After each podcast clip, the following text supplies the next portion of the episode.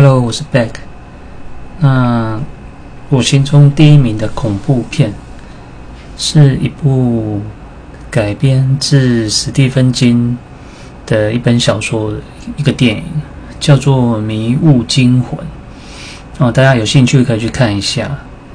它有点像科幻的恐怖片啊。那就是它剧情大概是描述说。外星外星怪物来入侵地球嘛？那总是会跟着在一个很大很浓的雾里面，然后怪物就会藏在里面，然后开始杀人类这样子。那这恐怖点哦，我觉得恐怖点是整个氛围啦。那最重要的彩蛋是它的结局。因为史蒂芬金的小说结局通常都会让你很出乎意料，那看完之后你会整个